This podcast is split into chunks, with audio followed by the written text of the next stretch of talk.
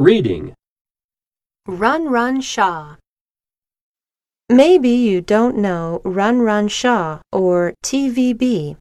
Maybe you don't watch movies in his theaters. Most people only know the performers on the screen.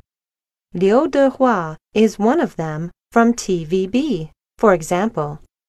But do you remember the comfortable seats in the library? Do you remember the Shaw building at your school? These are always there because of Shaw.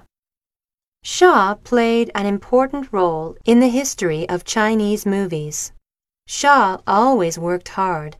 His family wasn't poor at his young age, though. He and his brothers all had one thing in common. They were interested in movies.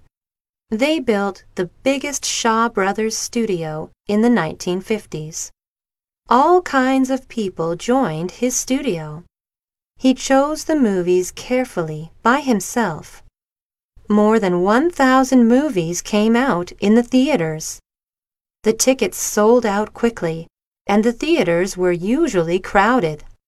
Shaw Brothers Studio was the most fantastic company in Hong Kong. Shaw gave China lots of money to build schools. He also set up the Shaw Prize for creative people. The most important is that many of the Shaw Prize winners also won the Nobel Prize later. What do you think of him so far? 4. Listen to the passage and complete the chart. We did a survey about all the cinemas in town. Here are the results. Star Cinema has the biggest screens and good sound, but the tickets are a little expensive. The service is the worst. Moon Theater has the best sound in town, and their screens are big. Though the tickets are the most expensive, their service is the best. Blue Cinema screens are the smallest, and the sound is the worst too. But their tickets are the cheapest and their service is good.